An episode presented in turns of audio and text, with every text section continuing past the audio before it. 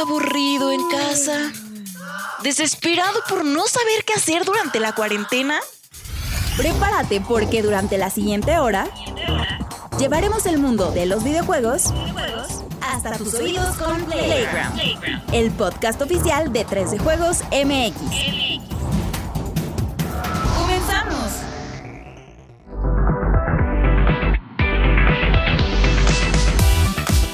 Tal amigos, amigas de Playground? ¿Cómo están? Bienvenidos a este su podcast espectacular de la cuarentena, edición número 10, día número como 40. Ya medio que se ve la luz por ahí acercarse hacia la muerte de cierta manera, porque parece que no va a estar como que muy padre salir todavía. Pero bueno, nosotros seguimos aquí a gusto, cada vez con más bello en la cara y tal vez en otros lugares nuevos. Un gusto, como siempre, darle la bienvenida a uno de las personas con más bello nuevo, el señor párroco del gaming, que se ve como un niño. O sea, ustedes no, lo pueden ver, pero se ve como un niño de 15 años, pero con barba. es súper extraño. Es súper extraña la cosa del párroco, pero bueno. Mira, ya, ya- ya voy a alcanzar al Vico. Ahora Cerca, que cerca. vayamos allá, al- que grabemos algo en el foro más pequeño del mundo, ya, ya seguro ya estaré como el Vico. Perfecto. Y pues saludos al Vico, que digo, realmente su barba ya es enorme de cualquier manera, ¿no? O sea, no, no hay cambio ahí. Es que oculta mi papada, es pues el truco.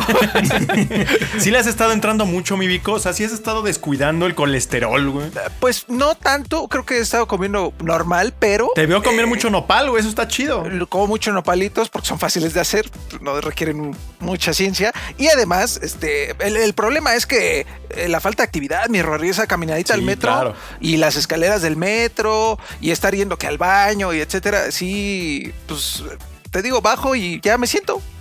Ocho horas, este, me paro al baño y hasta Digo, más. lo que puedes es intentar es cambiar de mano a veces, ¿no? A ver si por ahí A un poco más. No sé. diferentes pasos, De pie. pasos.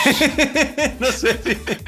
De pie y, y movi- y haciendo como que marchas y a ver qué pasa. Y nos vas contando, mi buen Vico. Bueno, ahora tenemos también al buen este, desde Santa Úrsula, al culichi de oro, que nunca nos muestra que está. Yo creo que está como en una casa de seguridad o algo por el estilo. La verdad, no tengo la bendita idea de dónde esté el Alexaurio. ¿Qué Es pasa? que está viendo el chavo animado de fondo, Ándale. por eso.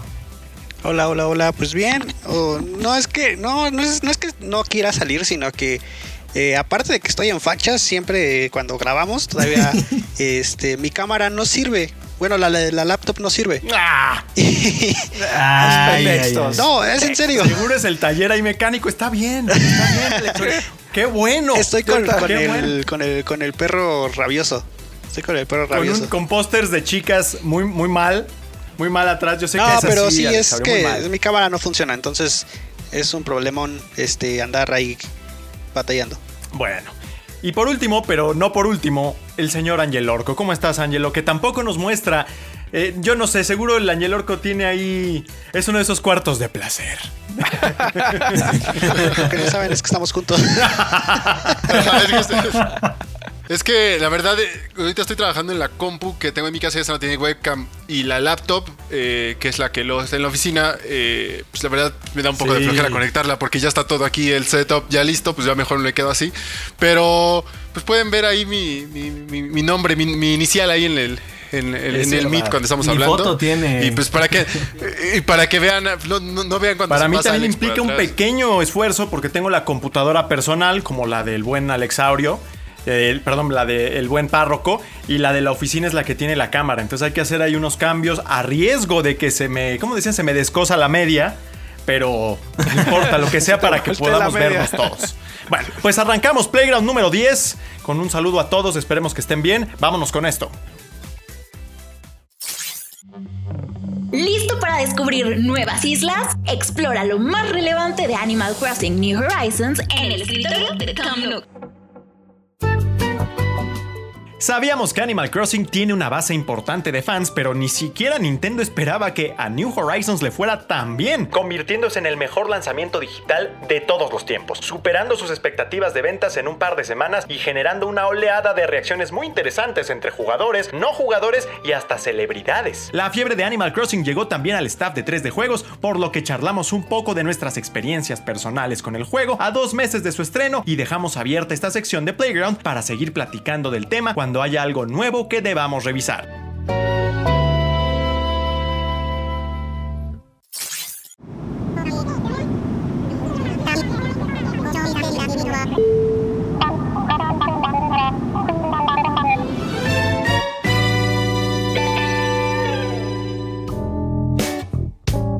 Amigos de 3 de Juegos, estoy muy, muy, muy emocionado de darle la bienvenida a una invitada de, de la casa, al staff. ¿Cómo estás, Dani Niña? Te pedía mucho la, la audiencia. ¿Cómo estás?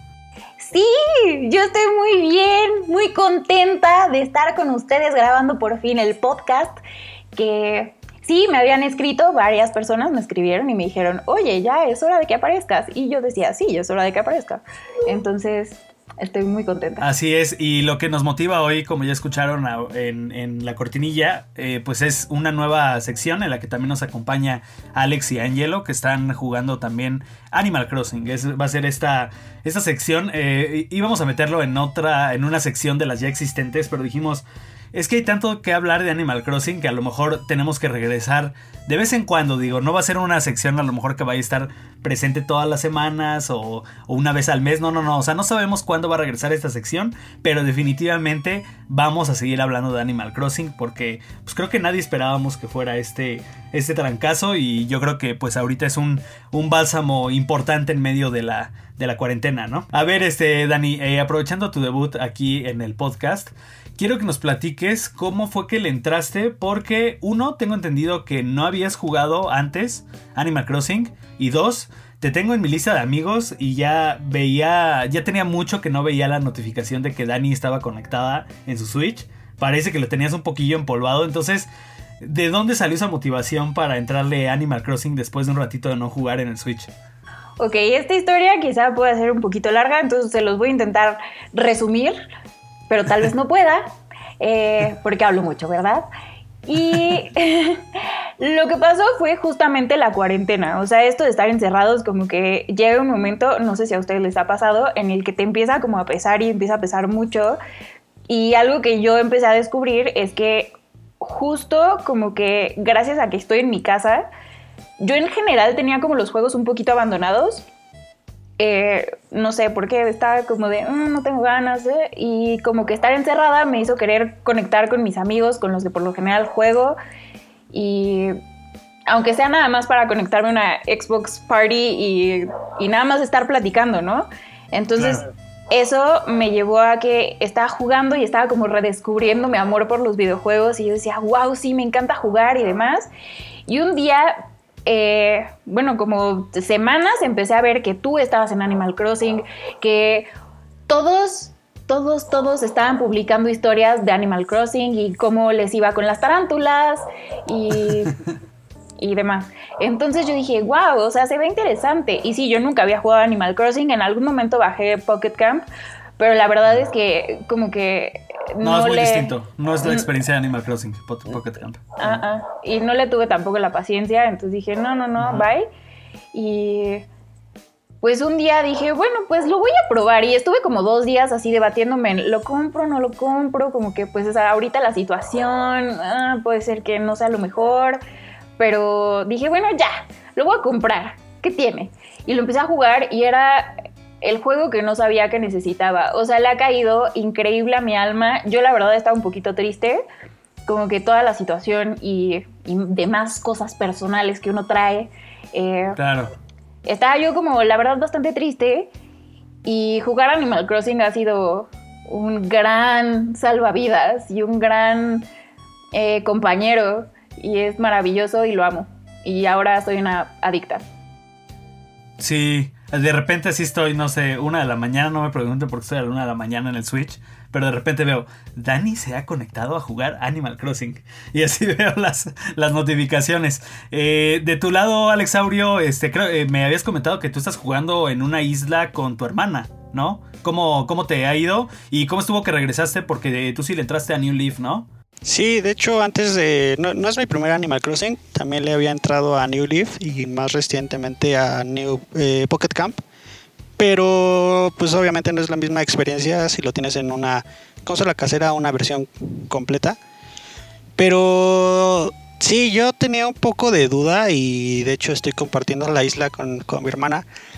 Pero yo al principio tenía un poco de duda porque soy una de las personas que le gusta jugar muchos títulos Y no solamente está eh, enfocado con uno, sino por ejemplo, ahorita estoy jugando Animal Crossing, puedo pasarme al rato con Red Dead Redemption, este, al rato de paso con Odyssey, con eh, Super Smash, con Apex.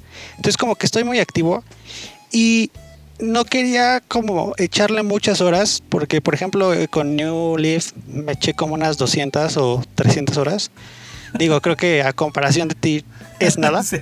Y este y lo que me lo que me también me, me- no me gusta es que por ejemplo si hay algo que es a tal hora y me lo pierdo, siento que para mí es una experiencia incompleta. Entonces no no tenía como duda de, de- de volver a pasar por eso porque sé que Animal Crossing es un buen juego que te exige que si esa hora está, a esa hora fue y ya no se va a repetir. Obviamente puede ser trampa, pero pues creo que pierde toda la experiencia. Pero bueno, al final este me decidí, dije es este es una buena opción. Y aparte que también estaba no estaba estaba escaso, no habían copias. Sí. y este pues no sabía que era el juego que necesitaba para pasar esta esta pequeña larga cuarentena. Y de la parte de, de compartir la isla pues yo eh, comparto mi isla con mi hermana. De hecho ella tiene los derechos vecinales o, o la que rige toda la isla la que decide qué proyectos se hacen y qué no yo soy solamente un simple eh, habitante más de su, de, su, de su isla. Pero a pesar de eso, disfruto también la experiencia la- la- la- por completo. No creo que el que tenga el poder de decidir o no afecte en algo. Creo que hasta es muchísimo más reconfortante que yo mientras estoy talando árboles o estoy recolectando fruta, puedo decirle qué proyectos se puede hacer, decirle qué proyectos faltan, este, cuáles no serían una buena idea, la localización de las casas de los, de los nuevos habitantes, de las nuevas tiendas, etcétera. Entonces, es una experiencia muy, muy grata que también no se pierde. Sí, este, fíjate que eso, al respecto de eso que dices, eh, yo sí tengo por ahí un poquito la queja. De hecho, hicimos un artículo ahí para 3 de juegos eh, que se llama 23 cosas que le hacen falta a Animal Crossing New Horizons entre eh, pues cosas que sí había, por ejemplo, en New Leaf o en juegos pasados y que ahorita no están. eh, hasta cosas este pues ya muy puntuales como de interfaz como de como de por ejemplo esto de compartir eh, la isla con alguien está muy padre porque de alguna manera como tú dices tienen que trabajar en equipo por poner la isla bonita y eso pero yo por ejemplo yo le heredé a mi esposa la isla con la que yo hice la reseña para 3D juegos porque yo empecé jugando en mi Switch eh, viejito y ahí empecé con unos días de anticipación de la isla que empecé a hacer en el Switch de Animal Crossing, en el que me llegó unos días después. Entonces yo tengo dos islas y no pude transferir una de un lugar a otro. Entonces le pasé un Switch con mi isla viejita a mi esposa y ella puso ahí su casita y todo. Pero yo sigo siendo como el dueño. Entonces yo sí siento gacho porque yo a esa isla prácticamente ya no le pongo nada de atención. Es la isla de ella y ella ha ido desarrollando todo y ha hecho todo. Y yo no le puedo pasar como que todos los derechos como de, de jefa de esa isla. Entonces a mí sí me desespera porque yo sí quisiera que ella pudiera mandar por completo en esa isla y no puede hacerlo porque pues fue cuestión de que pues yo ya había empezado esa isla y se la dejé medio empezada. Entonces eh, pues no sé yo sí me desespera un poquito que no se pueda hacer eso. Pero bueno yo tengo por un lado esa experiencia de esa isla que comparto con ella y que de vez en cuando entro con ella y nos ponemos a pasear y nos ponemos a trabajar juntos y así. Y tengo ya la experiencia de mi isla en la que tengo solo que ahí sí le he metido todo el tiempo del mundo y que ahí sí estoy pues viajando mucho y, compartiendo con amigos muchas cosas. Eh, Angelo, me decías, eh, tú también ya llevas un buen rato jugando. Yo quería preguntarte si eh, es la primera vez que le entras a Animal Crossing o si ya este pues eres veterano en la serie y me, me platicabas ahorita de algunos este, eventos que has estado entrando, de lo que organiza la comunidad. Háblanos un poquito de esta, pues de esta experiencia tanto de inicial con New Horizons y ya ahorita pues este, estos eventos en los que has estado, en los que has estado participando. Pues yo sí empecé desde. y creo que sí fue. Bueno, yo había jugado los otros muy poquito, pero cuando salió el New Leaf, sí fue el New Leaf el de 3DS, ¿verdad? Sí, Me sí. acuerdo que, que justo salió durante un E3. Bueno, no, no, durante la semana de un E3. Y me acuerdo que muchos lo estaban comprando. Y me acuerdo que muchos. Yo, no- yo creo que sí lo compré ahí en algún Target. Y me acuerdo que mucho de re- regreso en el avión, muchos iban así jugando con pues varios de la prensa, todos iban dándole así bien cañón al Animal Crossing, porque era como que la sensación, y esa sí fue la primera vez que yo había jugado uno, y sí, sí le di un montón, o sea, sí, sí jugué un montón de del 3DS hasta creo que simplemente fue lo dejé porque pues, no, no me acuerdo por qué, pero pues sí, o sea, mi isla sí, sí, sí le invertí tiempo. Y con este, pues sí, desde que lo anunciaron sí me dieron un montón de ganas de jugarlo. Y pues sí, he estado jugando ya no, no tantas horas como tú, como yo diría que según unas 60, yo creo más o menos. Porque a mí lo que me gusta del juego es que, por ejemplo, no tienes que estar pegado en sí todo el día ahí para poder avanzar o algo. O sea, yo muchas veces voy, agarro mis, este, mis miles del día, eh, veo si tengo correo, este, veo si hay algo en las tiendas. Si construí algo, veo que sí ya está listo. Y así me regreso. O en la noche voy a esperar a ver si, si tengo algún ticket para ir a alguna isla. O, o sea, si estoy buscando en algo en específico. Y justo ahorita hace poco, creo que fue hace un par de días, una amiga me, me habló acerca de los eventos que son de catálogo. Que lo que tú haces es que por ejemplo, si no nos conociéramos o digamos que si tenemos aquí ahorita nosotros cuatro, cinco con el vikingo que está por ahí, tenemos nuestra propia, nuestra, tú tienes tu isla y dices, oigan, ¿saben que Yo tengo todos los, los, este, los objetos del juego, ¿no? Ya, o sea, pero me estoy, me, me falta una silla que quiero para mi casa. Y tal vez la niña dice así como, ay, pues a mí me gusta, yo tengo un montón también de objetos, voy a ver llevar. Y tú, tú nos invitas a todos a tu isla y tú lo que haces es que pones los objetos, o sea, los pones en el suelo. Y yo con que lo levante y lo tenga en mi inventario y lo vuelva a dejar, ya se queda en mi catálogo. Y, En tu catálogo. y yo con eso lo que hago lo es que voy a la isla y en la maquinita lo pides y te llega al día siguiente. O sea, obviamente te cuesta, pero ya lo puedes tener. O sea, si es una... eh, justo ahorita yo lo que que estaba buscando es una, una cama grande color negro para mi cuarto, que es todo negro. Y dije, ah, bueno, quiero, voy a ir. Y fui y tenían esa cama. Y ya la agarré, la dejas y tú ya te a tu isla normal y ya está ahí en el inventario. Y tú ya nada más lo pides y te sale como en unos 2000 bells. Y no está mal. Y eso lo puedes hacer con un montón de cosas, con pues casi casi con todo el inventario. Hay unos que creo que sí te restringe, que por ejemplo uno Sí. tenía la torre de pizza. Los de recetas. Ajá, los de recetas y los que te da este Gulliver son los que te restringen. Y te dice que no, que no los puedes, que no está a la venta, pero te aparece de todas formas ahí en tu inventario. Igual pasa, creo que con los, este, con los fósiles. También te, te- te están Sí. en tu lista y todo. Y a mí se me hizo que estaba súper bien, porque por ejemplo, eh, hay una página que se llama Turnip Exchange. Que sirve, la, la gente lo usa en su mayoría Sí, sí. para poner sus precios de sus, de sus nabos este, cada, cada día. Y tú lo que haces es que tú te metes, o sea, tú te metes a la página y le pones así como me pongo en la fila. Y le- la, la- la página automáticamente te pone en una fila y te dice, tienes a 40 personas adelante de ti. Y pues tú ya te esperas. Y ya cuando te toca tu turno suena un sonidito. La página también da un sonidito como un timbre. Y tú ya le pones clic. Y en ese momento te aparece el dodo code de la persona. el, el pin dodo. Ajá. Eso está muy bien porque uno de dos, o sea, no tienes que estar ahí esperando o cazando, simplemente estás en fila y te avisa, y tú vas y ya simplemente vendes o lo que sea. Igual funciona para lo de los catálogos, o sea, es lo mismo, o sea, te avisa, tengo 90 ítems para catalogar y hay algunos que te cobran entrada. Justo el que fui hace ratito me cobró un ticket de, de Nuke. De millas. Ajá, y vas y lo deja, te- le dejas el ticket y lo que ellos hacen es que ponen una bardita, o sea, ponen las, las cercas justo saliendo del, del aeropuerto y se ponen ellos justo enfrente. O sea, tú no puedes pasar, tú no puedes quitar las cercas. Porque es tu, eh, no es tu isla.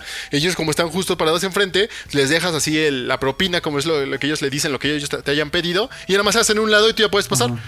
Y ya pues, y otra vez te vuelve, se vuelven a poner ahí enfrente para esperar que nadie pase. Es- y esto está muy bien. El único problema que he visto de estar haciendo esto es que, por ejemplo, hay, hay dos cosas malas. Uno, es que si alguien se sale y no se va por el aeropuerto, se cae la conexión. Como que se traba, Ajá, es un problema así, totalmente Sí. así, y, y arruina la experiencia para todos. Y otra, es que muchas veces tienes que estar esperando. O sea, si alguien abre su isla y da el dodo code y como que dio muchos y tú eres el primero en llegar, tienes que esperar que mínimo entren otros 5 o 6 y estás ahí sin hacer nada. O sea, estás dentro de la isla, pero te aparece un mensajito de alguien está llegando a la isla. Alguien se acerca. Ajá, Y tienes que esperarte que te gusta. No es mucho, un, un par de minutos. Pero imagínense esto durante 10 veces. Pues sí, queda, es medio Sí. desesperante porque pues, tú ya quieres ir a comprar o ir a vender y nada más estás ahí esperando. Igual de cuando alguien se va. Pues solamente cuando alguien se va es más fácil. Solo te aparece un letrerito de alguien se va de la isla. Creo que esto, este universo que se creó a partir de la compraventa de nabos y del catálogo de, de- de objetos, creo que es. Pues es que está muy, muy. Ahora sí que está muy cañón, porque incluso las páginas no son páginas de Nintendo, son páginas que, hay- de- que, que hicieron. La esta de la de las Sí, son filas. comunidades. Son comunidades. o sea, Simplemente no, no, no requieres nada, no tienes que, que loguearte, no tienes que pagar, no tienes que hacer nada. Simplemente vas y pones un usuario que no tiene que ser tu usuario de Nintendo. Puedes ponerle eh, Alexaurio 111 y solamente es para que ellos te identifiquen que es tu isla. O sea, lo que ellos te piden es que tenga el mismo, tu nombre de usuario es el mismo de, de tu nombre de, del Animal Crossing para que ellos sepan que tú, va- que tú vas a entrar. Ellos ya tienen su listita de, ah, ok, sigue Juanem, ah, ok, sigue Dani. Para que no aplique la de que tal vez Dani le pasó el código. Le pasas a alguien el eh, código. a ajá. 40 de sus amigos y todos se quieren apañar, pues ahí él no, no los deja pasar. O sea, sí, sí está. Sí, es una comunidad, sí se creó una comunidad súper grande, que como dices, nadie esperaba que fuera el impacto así de que incluso, pues hay, no sé si vieron la historia, no, no sé bien el puesto, pero hay como una senadora o algo en Estados Unidos que abrió su, su Animal Crossing y lo que ella quería es que la gente le invitara. O sea, no, ella no quería, co- ya sabes, como que fama, sino que quería que gente así normal le invitara a su isla para que ella pudiera ir y platicar y, y como que conversar y, y ver con los jugadores así, jugadores normales. O sea, no quería como que, ah, ya sabes, el otro famoso me invitó a su isla y vea nuestras fotos, sino que quería simplemente que la gente le invitara a su isla para, pues, para divertirse. O sea, son esas cositas Sí. que creo que rompió como cierta barrera el Animal Crossing.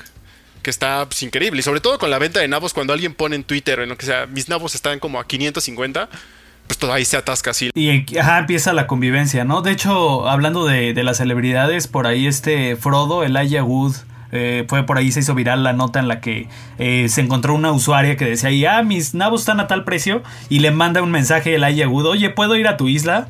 Este, ya fue a su isla y todo el mundo, no manches, está el verdadero Elijah Wood aquí con nosotros en este momento. De hecho, Elijah Wood va a estar con Machete, y con este otro comediante y van a estar en un programa que tiene eh, un eh, periodista, bueno, es periodista, guionista, fue de hecho quien coescribió Rogue One. Ah, Gary Wars. El, ah, Gary, Gary tiene un programa que se llama Animal, Cross, Animal Crossing Live. No, Animal Talk. Live, Live Animal Talk. Animal Talk, ajá. Animal Talk. Y esta semana eh, iban a estar Elijah Wood, Machete y el, el comediante y él en su programa transmitido desde Animal Crossing. Hablando de sus experiencias con el juego, como nosotros estamos platicando aquí. Entonces, realmente, pues esto sí es así algo. Pues el mismo Nintendo está así como que muy sorprendido de lo que está pasando con el juego. Eh, Dani, regresamos a ti porque quiero preguntarte, eh, tú como alguien que, que le entró por primera vez a Animal Crossing, eh, la gente, quien no juega Animal Crossing y que no entiende como que esta magia, esta adicción de estar entrando a ver si hay algo bonito que te guste en las tiendas o a ver si puedes construir algo, algo bonito que te guste en tu, tien- en tu, en tu isla. Este, ¿Tú qué dirías? ¿Cuál, ¿Cuál es esa magia ahorita que a ti te tiene regresando en la mañana, al mediodía, en la noche, a cada ratito a ver qué hay en la isla? O sea, tú, tú como usuaria nueva de Animal Crossing, ¿qué sientes que es esa magia que te está picando para regresar al juego?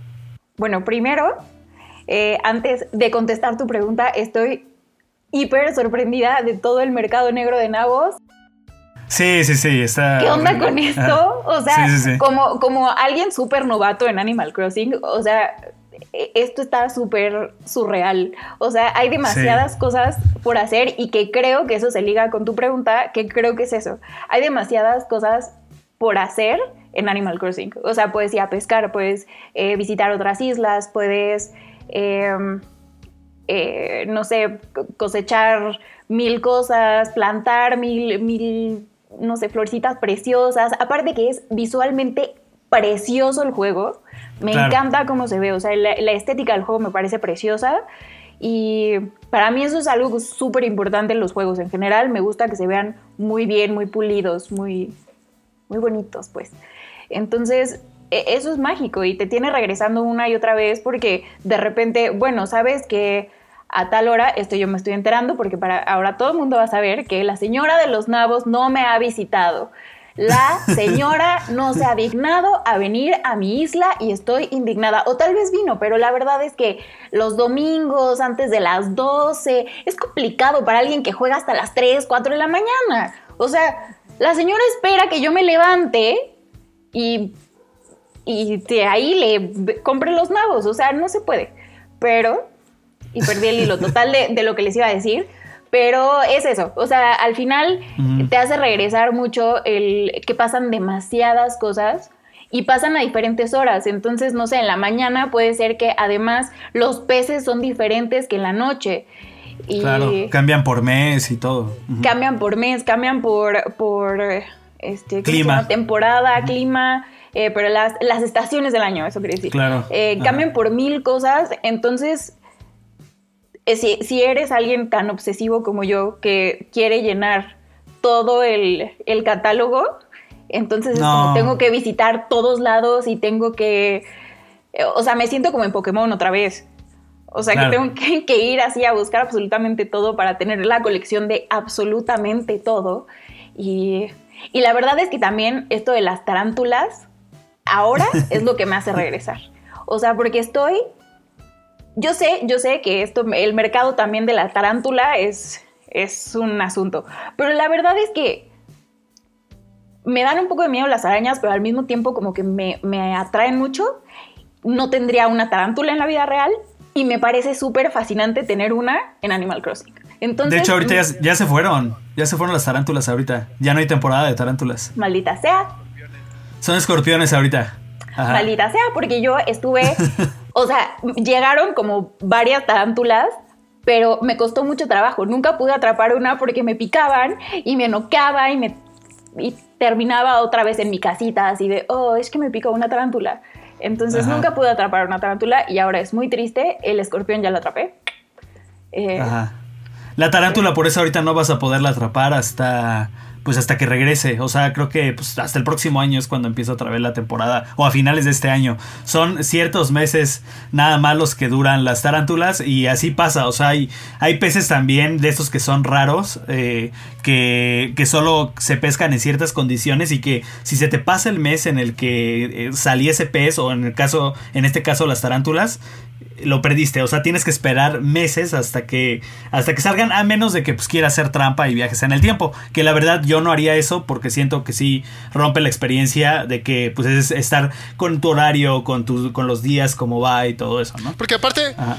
aparte, o sea, creo que sí hace, o sea, hay mucha gente que lo juega así, ya sabes, porque dice que no le da tiempo y quiere tener todas las cosas.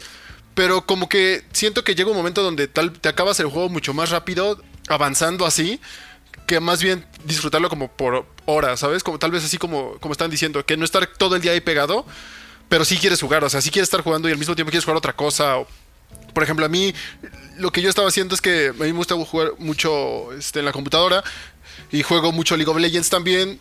Y de repente lo que hago es que lo que estoy jugando en una, entre partidas, saco el Animal Crossing rápido y checo a ver, o lo pongo a hacer algo, o checo a ver si ya me llegó este, cualquier cosita en la noche o en la mañana. Y creo que ese es, ese es como lo bueno de Animal Crossing también. O sea, no te obliga a estar pegado. Si tú quieres estar pegado, de estar todo el día, que como creo que todos lo hemos hecho en algún momento, de que nos hemos aventado un par de horas construyendo nuestra casita o, adornando, pero el juego no te obliga a estar ahí, o sea, no te obliga a estar pegado todo el día y tú puedes darle tu tiempo, ya sea unos 10, 15 minutos, una hora, o simplemente meterte, checar cuánto están comprando los nabos en tu ciudad y si no te gusta, pues te vas. O sea, creo que eso es parte de la peculiaridad que tiene el Animal. Sí, ¿Sabes hay, hay como tare-. Perdóname, perdóname. Eh, pero ¿sabes qué también me parece sumamente adictivo? Todo esto de las millas y como las misiones que cambian diario y que cambian conforme vas haciendo Ah, claro. una por una. Eso, es nuevo también- de Horizons. Eso me hace súper regresar a cada rato, porque entonces, eh, no sé, luego termino como ciertas misiones, ¿no? Así de, bueno, corta leña, y entonces me pongo a cortar porque digo, bueno, ya si voy a estar cortando leña para hacer esta misión, pues le, le doy como una pasada a toda la isla. Entonces voy, entonces estoy corte y corte y corte y ya terminé esa misión, pero luego hay otra de caza insectos. Y la verdad, sobre todo, no sé si a ustedes les pase, pero la de cazar insectos me parece que es como de las más complicadas porque necesitan Sí. aparecer los insectos. Es que de noche no hay. eh, los insectos por lo general están nada más en la mañanita. Sí, Entonces sí, de sí. noche, de noche no hay. de- bueno, de noche hay de estas polillas que están como cerca de los focos, pero es difícil. De hecho, eh, yo, yo tengo por ahí como metajuegos y digo, se los doy como consejo ahorita a tanto a ustedes como a los que nos escuchan. Eh, estaba primero yo un poco decepcionado porque Animal Crossing comparado, por ejemplo, New Leaf tenía juegos con los que tú pod- podías participar con tus amigos cuando ibas a la isla con Tortimer. Y aquí ya no hay como esas actividades como organizadas. Entonces, lo que yo empecé a hacer es organizar eh, juegos con, con mis amigos, con mi mamá, en los que te venden un cronómetro que puedes comprar en la, en la tienda cuando ya crece, cuando se hace la tienda grande. Este, no le voy a spoiler a Dani cómo, cómo eh, eventualmente va a crecer su tienda, pero No, cuando la tienda, no, no, no, pero cuando la, pero llega un momento en el que tu tienda va a crecer y cuando crece su cuando crece la tienda entre el catálogo de, de herramientas hay un cronómetro. Ese cronómetro tú le puedes poner 3 minutos, 5 minutos, 10 minutos y yo lo que hago es organizarme con este un amigo, con mi mamá que son con quien más juego. Este les digo, vamos a hacer torneo de pesca. Entonces pongo 10 minutos correr el reloj y el reloj también te pone un marcador arriba que te dice cuántos peces y cuántos insectos has atrapado. Entonces lo que hacemos es hacer una bolsa de dinero acumulado. Dejamos, cada quien va a poner 10 mil vallas. Pone cada quien sus 10 mil vallas y quien gana el torneo se lleva el dinero. También hay un objeto que es una ruleta. Eh, que también pues ahí es un poco de azar de que, ¿qué onda? ¿Quieren apostar? La entrada es de 20 mil vallas. Entonces hacemos así una bolsa grande de dinero y luego giramos la ruleta y ya cuando este, el, el que saque el número más grande se lleva un premio, ¿no? También hay gente que ha estado haciendo como retículas en sus islas que entierran premios. Entonces invitan gente de sus amigos a que vayan y, giran la ruleta y ya así saben qué coordenadas, en qué coordenadas pu- van a excavar el premio del, del amigo al que invitaron, ¿no? Entonces, eh, la gente también, hubo alguien que hizo un deal, no deal en su, en su isla, entonces, realmente, eh, o sea, eh, eh, el juego lo llevas hasta donde quieres llevarlo con este tipo de actividades que organizas con, tu, con tus amigos, entonces, realmente cuando se juntan a jugar pueden hacer un montón de cosas. También eso es lo mágico de Animal Crossing, que no solamente en la parte online es disfrutar el juego, sino que, por ejemplo, yo con mi hermana que estamos jugando en el mismo Switch, Ajá. digo, estoy jugando en Switch Lite, estoy haciendo también el esfuerzo por comprar un Switch Ajá. casero, Ajá. eh, o bueno, normal. Ajá. Pero, por ejemplo, con ella juego y le digo, a ver, vente, vamos a ver qué podemos mo- este, modificar en, en el pueblo. A ver, vamos a tratar de quitar una valla, vamos a tratar de talar ese árbol y vamos a tratar de poner aquí su casa de bla y aquí el negocio de tal y no, es que ya cuando, por ejemplo, pones el, árbol ya no queda bien. Entonces, ahí este lo empiezas a talar y ahí lo vuelves a, a poner. Yo creo que también esas, esas cositas que puedes hacer tanto en el modo online como en el modo cooperativo local es lo que abona como la magia que tiene Animal Crossing o lo adictivo que se puede volver a, a transformar porque por ejemplo estas actividades que dices son muy entretenidas pero también a lo mejor va a decir alguien que no le gusta hacer todas esas cosas y que prefiere jugarlo solo. Ok, también es un bálsamo de distracción para todas esas personas que disfruten estar en su isla o por qué no también jugar con una persona que tienen al lado. Claro. Sí, y bueno, pues casi casi vamos este, cerrando esa sección. Este, Dani Niña tiene, tiene todavía algo, algo que decir, por eso digo casi cerrando. Y, y creo que hay, hay tantas cosas por platicar que sí, sí me gustaría, me, sí me gustaría seguir regresando al, al, al tema porque pues, nos queda mucho que platicar de Animal Crossing, ¿eh? Amigos, yo tengo mucho que platicar de Animal Crossing, o sea, es mi tema favorito ahora. Este, tengo una obsesión. Pero, pero lo que les iba a decir es que nos estamos viendo lentísimos, amigos. Deberíamos de hacer un stream de, no sé, un, un lo que estabas diciendo ahorita, ¿no? De, de hacer como apuestas y demás. Sí, Eh, jueguitos. Deberíamos hacer como jueguitos así, 3D juegos y hacer un stream al respecto. Yo digo que nuestros escuchas deberían de opinar y decirnos si les gustaría ver algo así. Sí, sí, Estaría vamos, buenísimo. este. De hecho, miren, eh, les adelanto que esta semana ya eh, va a haber nuestro primer contenido de este, de este gameplay en Animal Crossing.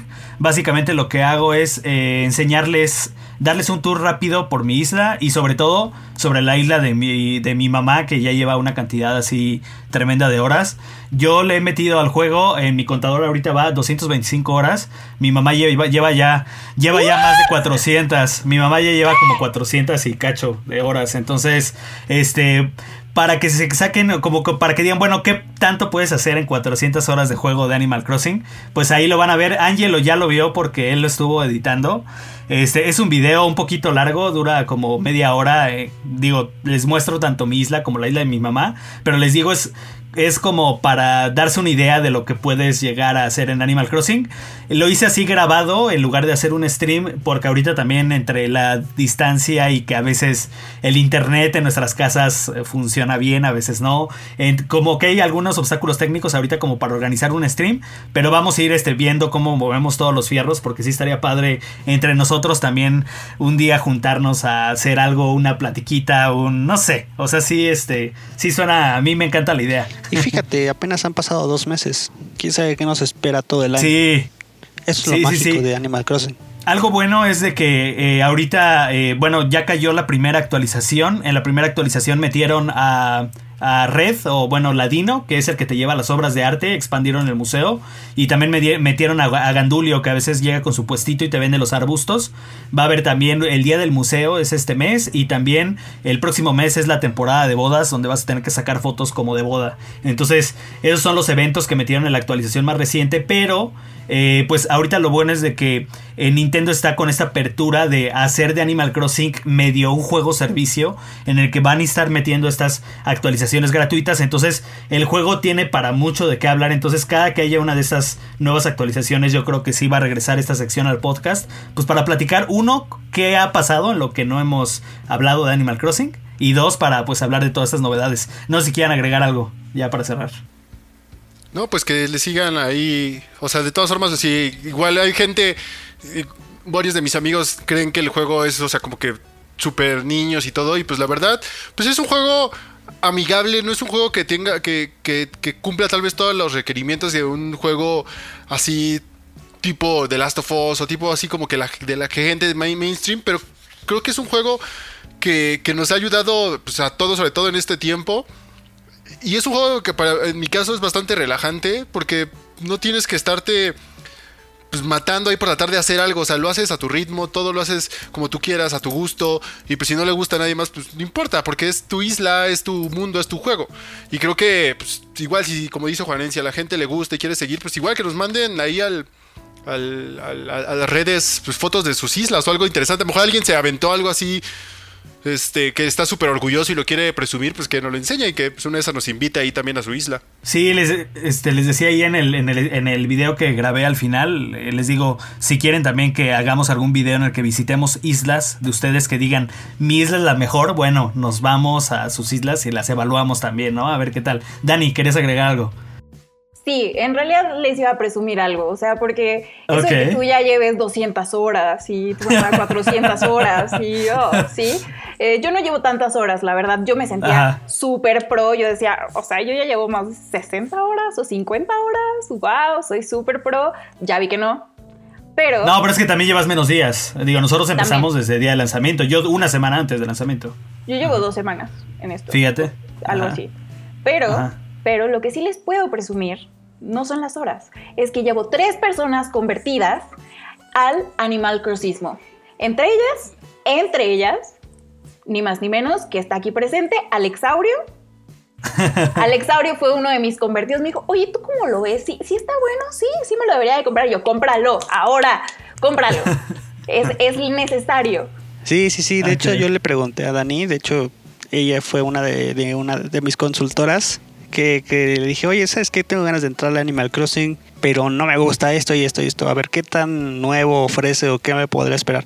Ya me explicó y dije, bueno, creo que creo que es una buena opción. Muy bien. Bueno, Dani Niña, muchas gracias. Digo, te agradezco a ti en especial que, que no habías tenido la oportunidad de estar aquí en Playground, pero cuando hablemos de Animal Crossing, ten, ten por seguro que te vamos a estar echando un grito.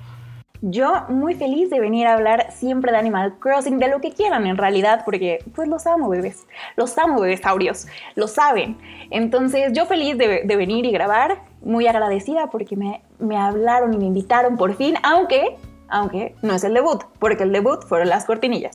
Las cortinillas, claro, pues eres la voz del podcast, eres la voz del podcast, entonces gracias Dani. Gracias Dani y eh, pasamos a lo que sigue.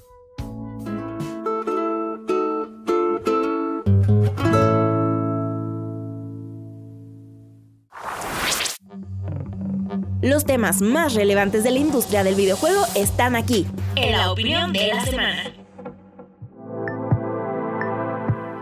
Dicen que quien pega primero pega más fuerte y Xbox se lo tomó muy en serio, pues además de adelantarse a la competencia, mostrando cómo luce su consola, fueron los primeros en organizar un evento para darle un vistazo al gameplay en su consola de nueva generación. El Inside Xbox de la semana pasada tuvo 13 anuncios de socios third party de Xbox cuyos juegos llegarán también a Xbox Series X. Gran parte de esos títulos no son exclusivos de la plataforma y quizá lo que causó mayor confusión entre los consumidores fue que muchos de los trailers que se mostraron tenían poco o nada de gameplay. ¿Elevó Microsoft las expectativas de este primer vistazo a la nueva generación? ¿Cuáles fueron sus aciertos? ¿Cuáles fueron los mejores anuncios? ¿Cómo puede calificarse el desempeño de Xbox con este evento? ¿Cómo queda la compañía de cara a los anuncios en los próximos meses? Aquí lo discutimos.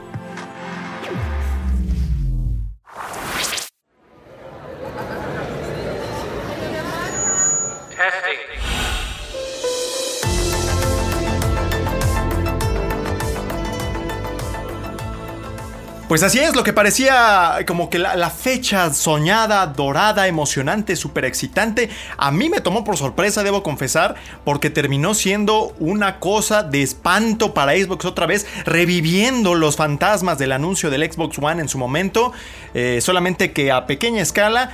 Y bueno, pues, eh, ¿qué les pareció a ustedes, mi buen párroco del gaming, vikingo, eh, Angel Orco, este primer vistazo, entre comillas, a la nueva generación? ¿Qué hizo Xbox? ¿Qué pasó ahí?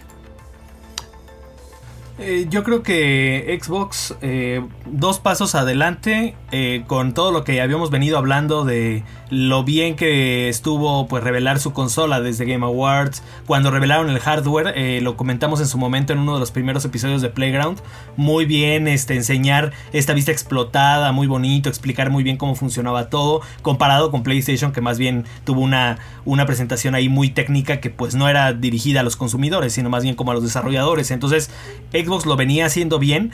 Aquí yo no diría que lo, que lo haya hecho mal. Porque eh, a lo mejor no fueron los juegos más sorprendentes, pero siguen siendo juegos. O sea, eh, que fue algo que le, que le, le, hizo mucho daño a Xbox One en su arranque. Que Xbox One no se promovía con juegos, se, se promovía con funciones, como esto de, de, ver la tele y de que fuera tu centro de entretenimiento. Y aquí yo creo que para Xbox ya es claro que hay que mostrar juegos. Los anuncios hay cosas muy interesantes. Me gusta que hay nuevas IPs. Me, gusta que hay juegos de estudios poco conocidos. O sea, más bien yo siento que eh, muchos de estos juegos a lo mejor no dimensionamos lo que pudieran ser y a la mera hora pueden ser muy gratas sorpresas. El error aquí más bien es eh, que Xbox 1 confundiera a la gente diciendo que iban a mostrar gameplay cuando de gameplay hubo muy poco. Y dos, eh, pues creo que para Xbox a lo mejor haberse esperado a tener listo su evento de First Party de juegos exclusivos primero hubiera sido eh, mucho mejor que empezar con estos juegos que no son exclusivos, que veremos también en otras plataformas, incluso en PlayStation, en PC, en otros lados. Eh, creo que eh, empezar a promover tu consola de nueva generación sin gameplay, como lo habías comunicado, y además con esos juegos que no son completamente tuyos, pues no es este lo, lo mejor, ¿no? Yo, yo, yo así me quedo con la evento. ¿Qué te pareció a ti, Vico? Digo, y al final habla un poco de este mismo error que vienen cometiendo, este, esta falta de entendimiento sobre lo que constituye una buena revelación. O sea, Xbox viene pensando que el volumen compensa por el impacto de juegos muy potentes, ¿no? Entonces, como de, ah, quieren juegos, pues ahí les van todos estos. Y terminan siendo, desde hace varios E3, 20 indies que muchas veces les falta punch, ¿no? Entonces, sigue habiendo ese problema. ¿A ti qué te pareció, Vico? Eh, pues creo que ahora sí Microsoft y mis amigos de Xbox hicieron la PlayStation niña en el sentido de que pues yo esperaba otra cosa completamente distinta. No me desagradó del todo, de hecho me interesó bastante algunos juegos que presentaron, eh, que ya hablaremos de ellos como Scorn, que yo creo que hay dos que tres coincidan conmigo que se ve bastante interesante, eh, pero sí sentí como, como de, ah, pues estuvo bien ok. Ah, exacto. O sea, como muy. Guango. Guango, escueto. Eh, pudo haber estado mucho mejor. Eh, creo que también. Después de ver lo de Unreal 5, que se presentó hace unos, unos, unas pocas horas, porque estamos grabando esto el miércoles, eh, pues también me, me quedan así varias dudas si ya, ya, estaba trabajando con este tipo de motor o sea, o como un prototipo de este motor o de lo que podría ser un eh, símil de otros motores, por supuesto, e- en, por ejemplo, cosas como Bright Memory, que fue, creo, el primero, el primerito que se presentó. Eh, porque con ese yo sí me impresioné y dije, wow, sí se ve muy, muy de Next Gen, muy de la nueva generación, el viento. Eh, Hecho por una sola persona. Ah, ah, ah, sí, dices, wow, o sea, también creo que eh, aquí ya se va a ver qué tan amigables en serio eh, el Xbox Series X y el PlayStation 5, qué tan amigables son con los diseñadores, los desarrolladores. Eh, pero eh, en general creo que, pues, eh, pues, es como... eh, ¿Cómo, ¿Cómo podría una analogía padre? Pues que te sirven un plato de frijoles. Dices, pues son frijoles, me gustan. Ok. están O un bien bolillo, ¿no? un bolillo. Ajá, pues, pues sí, pues me gusta el bolillo. Pudo haber tenido un poquito de mantequilla, sí, pudo haber tenido mantequilla. Un- pudo haber sido una torta, pero no, Qué era un bárbaro. bolillo y no le hago el feo un bolillo. Pero este, Perfecto. espero Yo que tampoco. mu- muestren más, muestren más, amigo, porque Y más porque en sí. estas épocas tan duras, unos frijoles, un bolillo. sin jalo. problema. Ángel Orco, ¿qué dice Santa Úrsula de todo esto? Pues eh, creo que igual como muchos ya lo dijeron, el coincide en el hecho de que no fue una mala presentación, el veo es que se vio eclipsada por lo malo en lugar de lo bueno. O sea, lo bueno fue que presentaron un montón de juegos que sí, o sea, muchos, muchos, o sea, juegos que incluso son IPs nuevas. Eh, Del otro lado había juegos que ya estaban anunciados la mayoría para PC. Igual me acuerdo que Rodri me dijo del Scorn y me acordé yo que ese juego ya lo habían mandado, lo anunciado en 2017 y llevamos tres años y no había pasado nada. Pero es, sigue siendo que es un anuncio de un juego que va a salir. Y dices, ok. Igual el, el Vampires de Masquerade también es para PC y va a salir. O sea, eso fue bueno. Saber que va a haber un montón de títulos y un montón, una galería de juegos que van a llegar para el Xbox. El problema fue que iban incrementando ese hype hacia el final que todos sabemos que iba pues no salía Assassin's Creed, no salía Assassin's Creed, y era como, bueno, al final va a salir Assassin's Creed y van a mostrar gameplay, y no solo gameplay, va a ser gameplay de la nueva generación. O sea, ese era, ese era el, el- pues casi casi el núcleo de todo el Inside Xbox. Vas a ver por primera vez casi casi cómo se ve un juego en, en el Xbox Series X.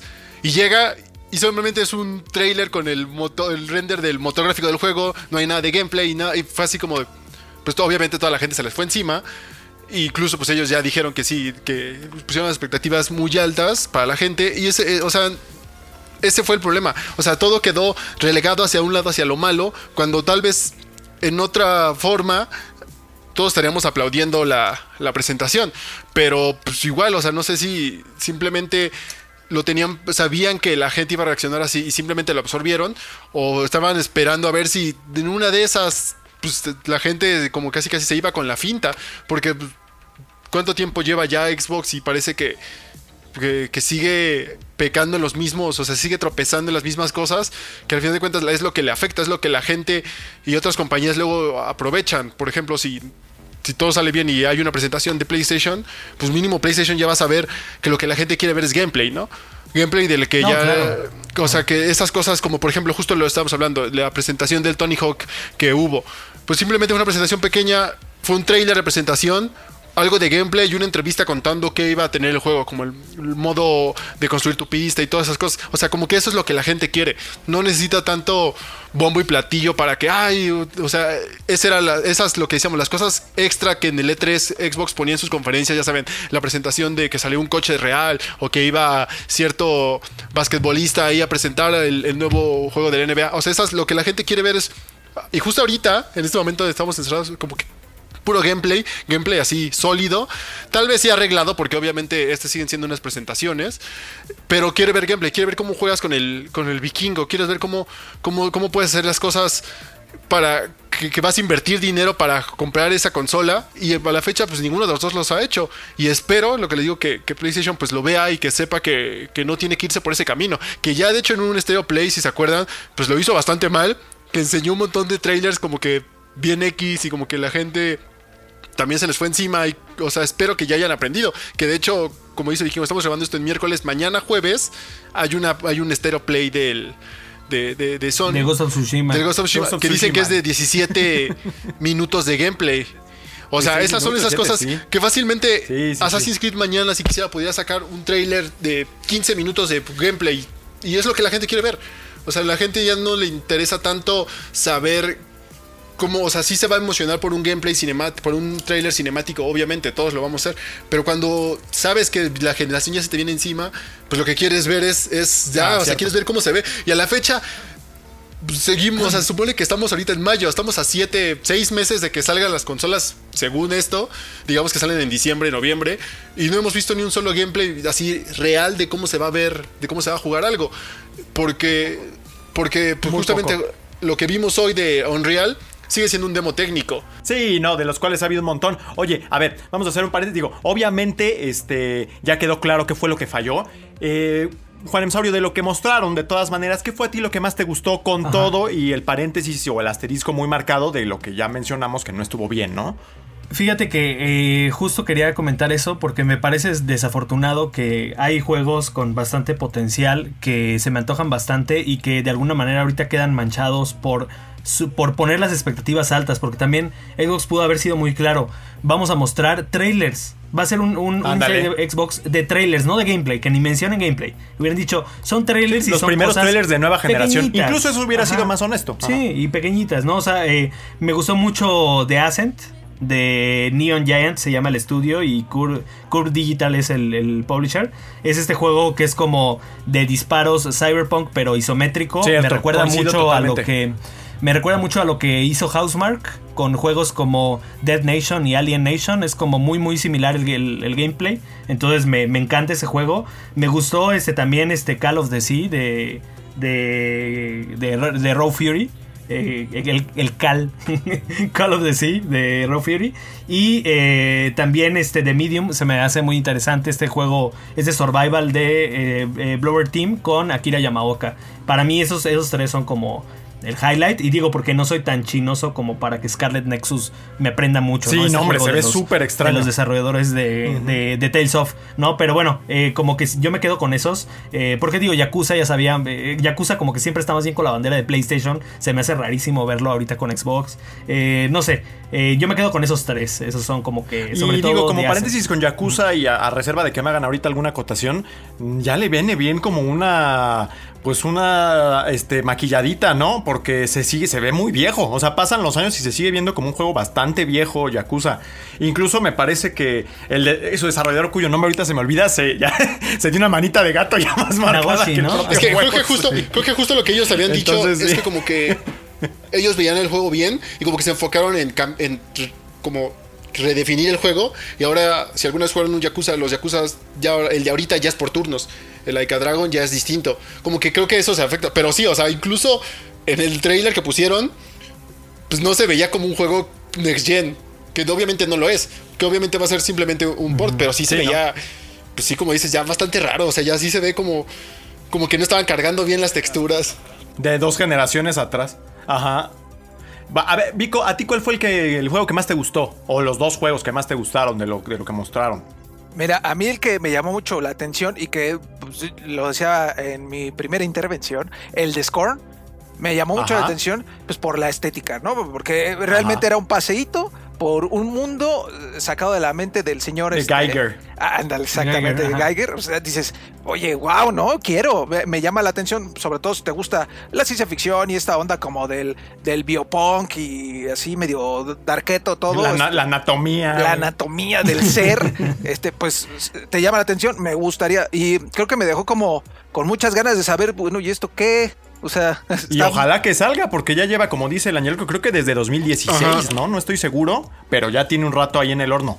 Eh, eh, de Medium también, que este, pues igual ya que después de, que lo presentaron hubo una sección ya con, con Akira Yamaoka y no recuerdo si era el productor del juego o el director, eh, que están paseando por la ciudad, que tampoco me acuerdo cuál era, en, la que se basó el juego. Entonces están, mira este edificio carnal, está diciendo, mira, Akira, tópate este edificio, inspírate para hacer así, algo chido. Y, y eso, eso me gustó porque habla de que si hay una eh, armonía entre el estudio o lo que están los que están desarrollando la cosa visualmente y el que está, va a estar encargado de la parte musical que es muy importante, ¿no? Esos creo que fueron los dos que más me gustaron.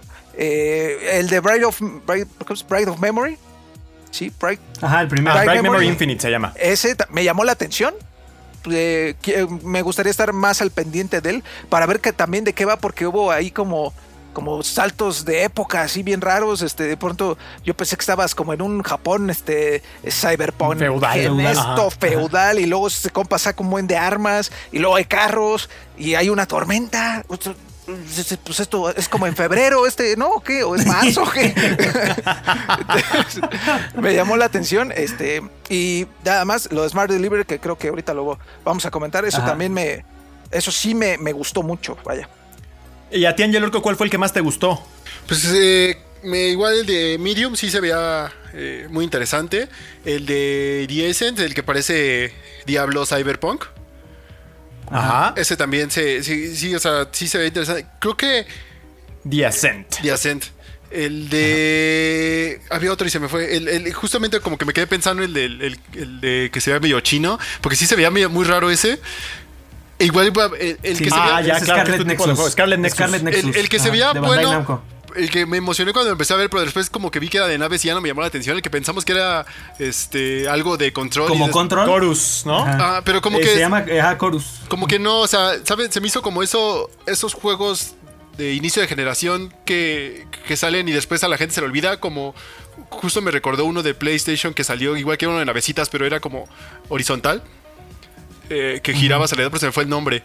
Que Ah, Resogun. Resogun, ajá, que, que, por ejemplo a mí sí me gustó, pero como que lo anunciaban tanto que ahorita ya la gente ni siquiera se acuerda de él. O sea, se me hizo como que ese juego, esa clase de juego que sale con la consola y como que lo juegan unos 10 minutos y después ya se les olvida. O sea, esa, Ah, pero Resogun sí es un juegazo. no, o sea, o sea, o sea, sí, sí. O sea, digo, a mí sí me gustó mucho, pero siento que es de, o sea, este como que le tiraba algo así. O sea, como, no sé. O sea, no, no, no, no más se veía impactante, pero no se veía como que un juego que alguien diga. Starlink de que- Ubisoft. que diga- como maduro. Ay, me voy a ir a comprar ese ahorita por ese juego. ¿Sabes? Igual, como cuando salió lo de Madden, igual yo pensé que iban a sacar algo en no sus como 5 segundos. Pero. Me dejó muy preocupado Madden, ¿eh? La verdad es que eso de estirar el brazo está chido, pero ah, así poniendo mucha atención al fondo y se ve igual que siempre. Vamos a esperar ahora en el EA Play qué pasa. Pero había otro, pues se fue el nombre. Pero bueno, me quedo con esos dos, con el Medium y con Ascent, que creo que sí fue. Eh, ¿No era el de dinosaurios? El Ah, ese. Second Sí, sí, sí, ese. El de- Ajá, porque- ve- el Second bueno también. Extinction. Sí, porque el es como, Turok. es como un Turok con Left 4 Dead. Que justamente como que ese fue el, el gancho en el que estaban todo, alrededor de todas las redes. Ese era como Turok conoce a Left 4 Dead. Y creo que a mí sí me gusta esos juegos de cooperativos donde vas con tu equipo avanzando y destruir para llegar a otro punto y nada más es disparar sin, o sea, casi casi a lo menso. Como Left 4 Dead que, que justamente ya no ha habido tantos juegos últimamente como eso. Creo que sí, ese sí, también me quedo con ese. Bueno, pues a mí sí, yo coincido con todos ustedes en, en hablar de The Ascent, que se ve fenomenal. La verdad, se ve fenomenal el título en términos de dirección de arte y todo, se ve magnífico. Eh, con Assassin's Creed Valhalla aprecié el tráiler. O sea, a pesar de que no terminó por ser un gameplay realmente hecho y derecho, sigo entusiasmado por ese título. Vampire The Masquerade, creo es Bloodlines 2, o no sé si es Vampire Bloodlines 2 The Masquerade o lo que sea. También, pero ese es un título que ya veíamos venir desde hace mucho tiempo, entonces no. Y ese en lo no es gráfico no impresiona también. no, no, no, no, para nada, Nada. pero el concepto está interesante. Y de Medium, son los que me llamaron más la atención. Acotar ahí que digo, Xbox y PlayStation ya suman cada uno algún tropiezo, porque PlayStation, digamos que también tuvo el suyo con este, que quizá no fue tan estrepitoso, pero sí dejó un, sabor medio guango, como dice el vikingo, eh, con lo del anuncio de donde estuvo este Mark Cerny hablando Mark Cerny. de mil cosas técnicas, como que todo el mundo quedó muy sacado de onda ahí, ¿no? Entonces han ido dando un paso adelante y otro atrás y pues vamos a ver qué viene después, ¿no? Y sí, platicar un poco de otro acierto que tuvo Xbox ahí, o más bien el, el único gran acierto que fue remarcar eh, la parte esta del Smart Delivery, que para quienes no la conozcan es el hecho de que compras tu juego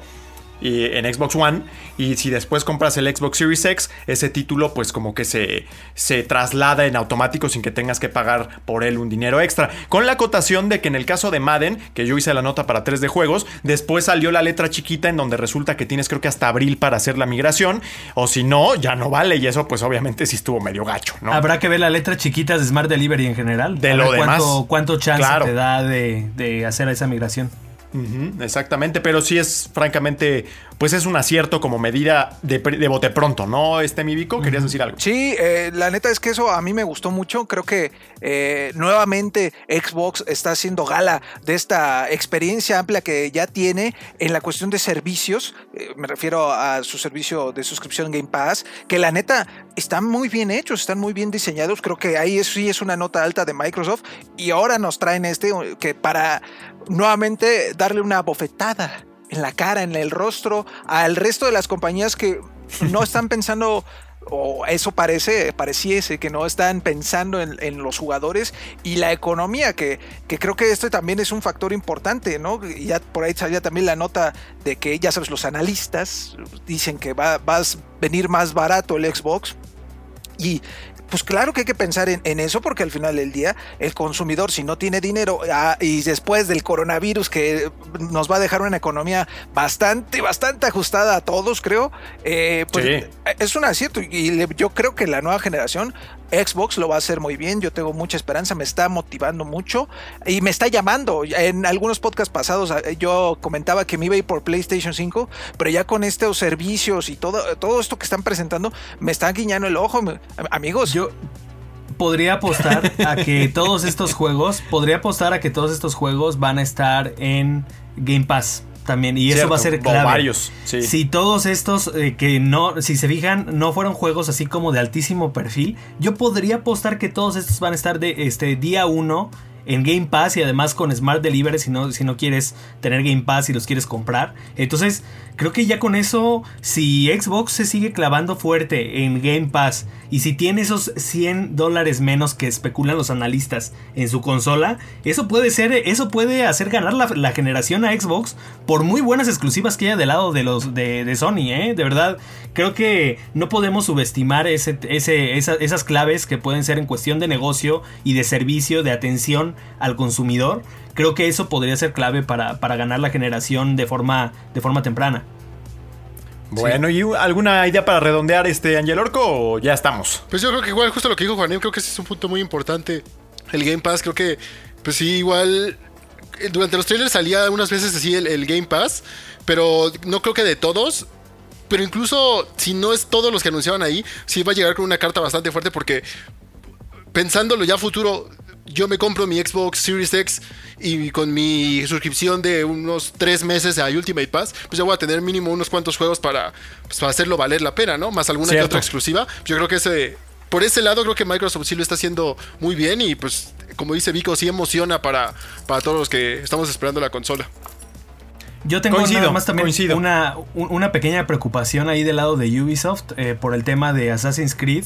Eh, yo, yo estoy preocupado porque de Assassin's Creed no hemos visto nada. O sea, digo, sí se ha hablado mucho. De hecho, tenemos un video ahí entre de juegos recopilando. Pero si vas a tener un evento propio, pues te lo guardas, ¿no? Digo, supongo. No, ¿eh? no, no, no, Rodri, te voy a decir por qué. Porque si los juegos de los que ya se mostró mucho, como Watch Dogs Legion, no han salido y todavía no tenemos fecha de cuándo van a salir. O sea, ¿por qué Ubisoft ahorita está sacando la bandera de Assassin's Creed sobre Watch Dogs, sobre, sobre eh, ¿cuál es ese otro? eh, ¿no? Y luego ah, tienes Beyond Good and Evil, ¿no? Que también es un gran proyecto. Beyond ni lo contemos. Beyond está, está abandonado. O sea, Beyond no creo que vaya a salir nunca. El Quarantine. Pero, pero tienes Quarantine. Tienes este el God and Monsters y tienes ah, Watch Dogs, que de eso sí ya hablaste y ya los presentaste desde E3 del año pasado. Y ahorita sales con otro juego del que no sabemos nada y y a todos los quieres amontonar para finales de 2020. O sea.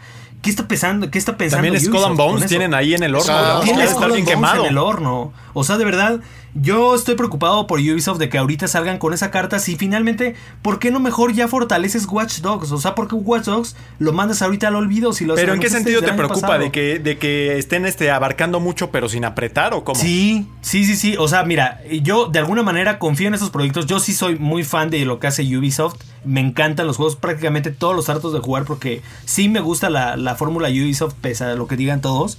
Este, pero realmente eh, no me gusta que que ellos ya teniendo proyectos que anunciaron desde el año pasado, ahorita tengan que meter otro, otra carta que es Assassin's Creed, pudiendo primero agotar lo que ya tienen, ¿sabes? O sea, darle a la atención mediática a esos juegos que ya tienen y ahorita quieren meter otro y los otros medio los abandonan. Eso no me gusta mucho. Y yo creo que para julio a mí no me sorprendería otro Far Cry. la neta.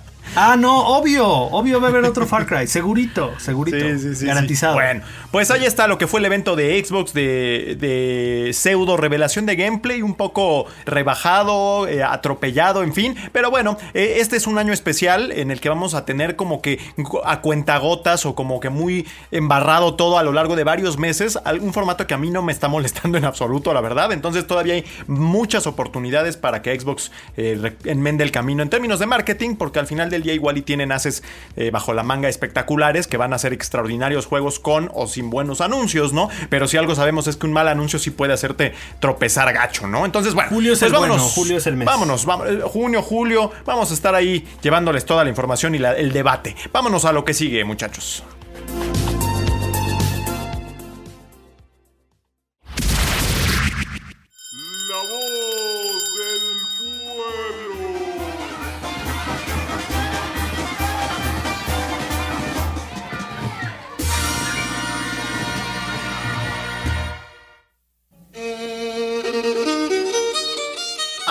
Industria de los videojuegos es relativamente nueva comparada con otras como el cine, más de tres décadas de fuerte evolución de los videojuegos nos han permitido conocer a desarrolladores que han cambiado el rumbo de la industria. Hoy en nuestra sección de la comunidad le pedimos a nuestra audiencia que nos diga qué diseñadores de videojuegos consideran como verdaderos maestros de la industria.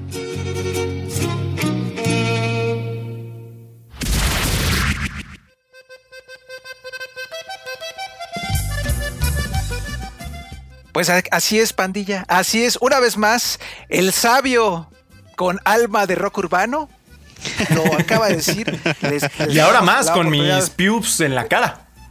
Que ya hay Sí, un poco más de rock este urbano. Ya traigo un poco más de rock urbano. Todos somos como el, el- el difunto Tex-Tex, el muñeco, el muñeco de ahí. Saludos al- ahí hasta arriba, hasta el cielo, al muñeco del Tex-Tex. Que gran grupo, gran grupo. Pero vámonos, en esta ocasión les preguntábamos que, pues, ¿quién, quién es el mero maestro, máster del desarrollo de videojuegos? Muchas gracias a todos los que participaron una vez más. Recuerden estar muy pendientes ahí en las redes de 3D Juegos, donde ponemos todo lo que hacemos. Va a las redes, entonces estén al pendiente. Eh, Me encanta pues, la, la alegría del bico. Se empieza a reír de la nada. Muy bien. Es que, bueno, no les voy a decir que me tomé antes de empezar, pero Ay, mi- Un vinito a media Pero- mañana como pues para una la depre. mimosa, unas mimosas, porque, oye, o de esas, de esas hierbas que dan risa, ¿no? Como también dice la que ahí tengo, digo, este, ¿qué? Tecito de pasote. Vámonos, vámonos. Bueno, dale, ya por favor, Rico. Empezamos por el más joven ahora, Alexito. Bien, entonces empezamos. eh, creo que esto es Facebook con el usuario Haz Ruido. Así se llama. Hola amigos de Playground. Yo creo que Masahiro Sakurai ha demostrado ser un maestro para muchos y un digno ejemplo de disciplina, con o sin problemas físicos. Es un fregonazo. Un abrazo de lejitos. Ay, de hecho, ¿cómo, cómo se llamaba? ¿Con quién lo comparamos, Rodri? Este, en un rápido. Híjole. Ay, ¿Quién fue? Walter. Mercado. Ah, sí, Ah, Walter Pero Mercado. ya tiene competencia con el señor de Yakuza. ¿eh? y muy, muy. Con Nagoshi. Se quedó muy atrás el Masahiro porque. No, pero. Bueno, ya. Pero, o sea, cuando hizo Smash Bros. sí, este, sí se veía muy enfermito. O sea, sí adelgazó mucho, pero sigue viéndose joven. O sea, sí es, sí es un buen este, desarrollador. ¿Qué edad tiene Está Masahiro? Sí, no, además, eh, ese mérito de ese mérito de, de juntar, o sea, Smash Bros.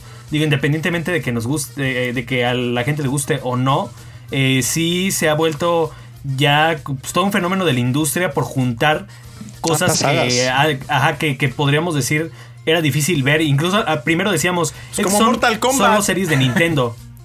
Ajá, pero no, es que Ah, gradualmente sí, sí. empezaron a meter un montón de, de personajes de un montón de series. Y algo que sí me gusta y lo pueden ver en sus últimos videos, sobre todo estos de, de los personajes de los DLC, estudia mucho cada una de las series para los escenarios, para los arreglos musicales que va a haber, para, para todo esto, para realmente como que ser, ser muy fieles a las series que van integrando en Smash Bros. Entonces sí tiene, tiene mucho mérito hacer como que ese, ese condensado de la industria en un solo juego. Entonces sí está, sí está padre. Muy bien por el señor este, Masahiro. Y Sakurai. también muy bien por el señor Toshihiro. Todos, todos, ahí juntos. Orco, Nagoshi. si nos puede hacer favor Angel sí, Orgiro. con el que sigue. Yo pienso que el más sobresaliente en la. ah, perdón, se me fue. OB Sagrat TH. Así dice y tiene una mona china en su perfil. Dice: Yo pienso que el más sobresaliente en la última década ha sido Hitaka Miyazaki. Hide, Hidetaka. Hidetaka. Hidetaka, perdón. Por lo que ha hecho con la saga Dark Souls, Bloodborne y su más reciente Sekiro. A pesar de haber hecho algunos videojuegos con anterioridad, fue con estos últimos quien puso un nuevo modo de juego que varios han intentado replicar. Pues sí. Y, y que Sí, de acuerdo.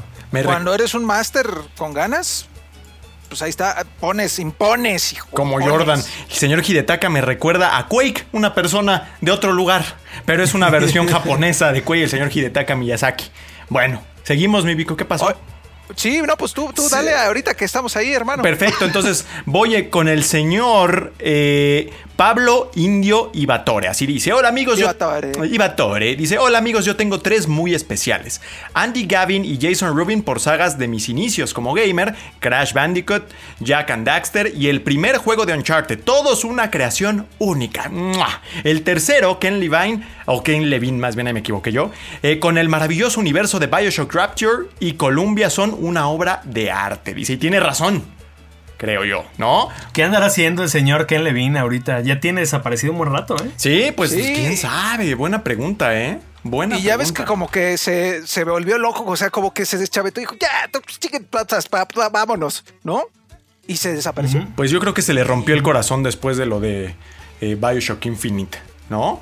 Un juego al que le fue bien. Sí, O sea, sí. visualmente muy bueno y demás, pero que creo que no alcanzó los números o al menos eso yo creí Sí, que qué entendía al final, ¿no? En fin. Bueno. Cómprelo ahora que sale en Switch y en un montón de lados. Uf, Ah, cierto, y- cierto. Y gran inversión, gran gasto ahí. Este, pues Juanen, por favor, el de Edgar. Voy con Edgar, que ya viendo aquí Edgar Alvarado de Facebook, eh, un poquito arenoso el comentario, ¿eh? podría ir a pura arena este también. Dice, Neil Crunchman, gran activista, no. Kojima, gran estafador, no. No, y en serio, Ken Levine, la saga Bioshock es algo especial para mí, juegos excelentes, tensos pero divertidos. Y ahora que está de moda los pelijuegos, en Bioshock la trama está impregnada de corrientes filosóficas de la mano del genio Levine. Sigo esperando su siguiente trabajo. Bueno, Fíjate, eh, yo no esperaba que el señor Levin hablando. tuviera tanto, tanto arraigo ahorita que ya como dicen está escondido. Sí, sí, sí, así es. Ahí el Muy bien. exceso de comas de nuestro amigo Edgar, este, pues muy bonito, muy bonito. Ahí por ahí le pusieron, no es que les contar esas comas. Este. Y bueno, yo voy con Ramón Lara Russo, este, que dice, aunque su legado principal, Mario, es lo peor que ha pasado, en- es lo peor que ha pasado en los últimos años. Ah, caray. Así dice Ramón Lara Russo, ¿eh? Es mi opinión, no quiere decir que tenga que ser así para los demás. Eh, Qué bonito acote. Bueno, está bien, está bien. Miyamoto es y será por mucho el diseñador más importante en la industria. Eh, definitivamente Pues sí. eh, sí, Catalogado es del que padre. Es el más, quizás el más relevante que nos ha traído hasta aquí, ¿no? El que nos ha traído hasta Pues aquí sí. a todos. Pues ahorita está haciendo ya, incluso ahorita ya como que dio el salto, ahorita anda muy metido en lo de la película y muy metido en lo de los parques de Universal. Entonces está incursionando en otros, en otros temas. Ojalá que realmente eso sí permita darle ese toque especial de Nintendo a esas nuevas cosas a las que están entrando, porque no se pueden dar el lujo de, pues, de que les quemen algo tan importante para Nintendo como Mario, ¿no? No, imagínate ahí, este, híjole, mejor no imaginemos y pasemos ya a Twitter ahí con mi amigo Alexito, que lete el del mundo. Eh, Mundo Azulgrana dice, arroba Neil Druckmann, sus ideas transmiten una cantidad increíble de emociones. Pues sí, simplemente con The Last of Us 1, todo el juego fue una obra de arte. Esperemos que The Last of Us 2 también sea así, a pesar de todo lo que se le ha filtrado. Y que ahí importante, ¿no? Como también ya hay otra corriente de desa- desarrolladores que pues están más interesados en, no, ya no solo en la diversión, que creo que era la principal motivación a inicios de esto de la industria de los videojuegos, sino ya en, en pues deschavetar al jugador. Vamos a cambiarle. Y no olvidar Uncharted ahí también, porque hablan mucho de Last of Us, pero con Neil Druckmann, pues también es Uncharted, ¿no? Pero, pero, pero. Druckmann es de alguna manera como un poquito joven en la industria. De hecho, eh, Druckmann todavía cuando estaba en, en los primeros Uncharted, su rol no era tan eh, de dirección creativa. Y actualmente sí, desde lo podemos ver en el último Uncharted. eh, creo que ahí se nota mucho esa mano como para hacer una historia eh, bastante profunda en cuanto a los personajes. Entonces, sí, es, es de esta generación de alguna manera joven, ¿no? De desarrolladores. Del avolpismo. El chiste de Muy la bueno, Liga MX. bueno, sí. Discúlpeme, mi hijo Sí, sí, sí. Que lo veo que por dentro. Pues se le hace un agua rara. Pero pues, para que lo agarre ahí de la Liga MX está, está bien. Ay, el orco, síguete con el del paréntesis. Eh, paréntesis que dice, Lic- arroba Lictol, dice Cliffy B. Lo fue, pero se volvió loquito el señor. En paz descanse. Y pues sí. Le ganó el ego al mi buen Cliffy, creo, este, ¿eh? el- ¿Cuál fue el, Hizo un libro. el que sacó después de que se fue Gears? Law- Lawbreakers. Eh, Lawbreakers. Aparte, él Sí. le echó la culpa casi casi a los jugadores que no entendían su juego. Y no o sea, su juego está feo. O sea, fue una era una copia de como... Pero ¿no crees que le fue todavía peor por, pues, por andarle poniendo mucha crema? Porque el juego sí estaba feo, pero tampoco estaba No. tan, tan nefasto. Y a lo que iba es que todavía el juego que sacó después todavía estaba peor. Ah, el, el, este Radical Heights. Que era, que casi casi, que igual, o sea, culpó a Fortnite porque no jaló su juego y era como, pues, lo estás copiando casi casi, pues, ¿cómo no quedas que jalar? O sea, Y ese sí estaba feo, feo. o sea, en su momento Cliffy sí hizo, pues sí, los trajo los, los Gears, pero, pues, o sea, igual desde que estaba en, en- en- o sea, En Epic, En Unreal Epic. Engine, el Ajá. Unreal Tournament, perdón. o sea, no sé si eh, ahí también. Creo que ah, más bien lo que dicen es que la fama se le subió y pues vean. Ahí fue. Siento que siento que David Jaffe es como muy comparable con, con Cliffy B. Ah, sí. Eh, David Jaffe también, o sea, digo, después de God of War y de Twisted Metal, de, de franquicias que fueron pilar de PlayStation, eh, ya este último juego que hizo Drawn to Death, que también fue Ajá. así un fracasazo, y actualmente también hace unas declaraciones siempre bien polémicas ahí en su Twitter, entonces creo que están como muy a la par, este, como Cliffy B, David Jaffe, y siempre como que me recuerda uno al otro. Pues así, así lo parece, así lo parece. Y vámonos, querido Rory, con Gerald. Gerald de Birria. Magnífico. Dice, Kojima sin duda es de los que siempre busca innovar, ir hacia adelante y en su propio estilo, tan solo de pensar cómo hubiera resultado Silent Hills, me agüito. Pues sí, es un innovador, es un tipo controvertido. Lo que le podemos conceder, creo que sin entrar demasiado en, en controversia, es que es un tipo que, que sí se atreve a hacer lo que se le hincha y no le importa lo que, lo que pase, ¿no? Porque eh, Death Stranding fue un juego pues extraño, pero lo hizo. Bien diferente. Ajá. Pues mira, este, Juanem, si quieres, este, lo, este, este el que sigue, que es el de Edgar Alvarado, de eh, arroba eh, Thrasher Spartan. este, ahí me encontré un spoiler. Ese es el que les decía hace rato. Que un, un duda, o sea. Pero no fue de Edgar, un sino de otro que le respondió. Llegó y le dijo. Te la ganaste, papi. Y que le puso, ahí le puso el video. ¿Y, y qué crees que le pasó al amigo? Pues lo bloqueamos. Lo bloqueamos, está baneado. Le cayó el largo brazo. Sí, Le pues cayó el martillo del Ya me lo chuté, me tuve que chutar tu estupidez. Perdón que te lo dije, pues ya, te bloqueé. Y por eso lo puse a Edgar para que se le pasara el, el mal trago. Si quieres, adelante, Juan. Bueno, Ed- Edgar, lamentamos mucho que te hayan ahí este, spoileado, pero bueno, tú dices, este, Edgar Trasher Spartan dice, Neil Druckmann, ya que es una gran persona preocupada por los derechos virtuales de las personas, animales y hasta vegetales, aunque de sus empleados olvidó. Cuando escucho su voz, lo políticamente correcto invade mi ser, es como un mesías. Pues, Pues creo que tal vez, tal vez sí te lo ganaste. Pues, le hubiera dicho, este, no te lo vas a... Y ya. este, yo voy con el eh, Luis Miguel Zambrano, eh, Ken Levine, que ya apareció varias veces, por eso aparece también varias veces aquí, debido a cómo fue uno de los pioneros en el fortalecimiento de la narrativa de los juegos con los Bioshock, con los dos Bioshock que dirigió, al crear una historia compleja con dos de los mejores giros argumentales en medios audiovisuales. Eso y más, pero Twitter ya no me deja escribir. Dice, pues, pues qué bueno que fuiste lo más este, conciso posible. Y sí, definitivamente, este, eh, un- una gran forma de reinterpretar el mundo. eh, eh, que según yo, Bioshock está basado en un libro, este, inspirado por un libro que se llama este, el- La rebelión de Atlas, creo, que es de una señora. Está inspirado en 50 mil cosas, o sea, Porque de verdad las también hay ideología política. Y, los y las referencias, y referencias a muchas cosas también de la cultura popular. Grandes trabajos. Grandes y este, trabajos. Pues ya cierra, cierra esta tertulia, querido eh, Alexito.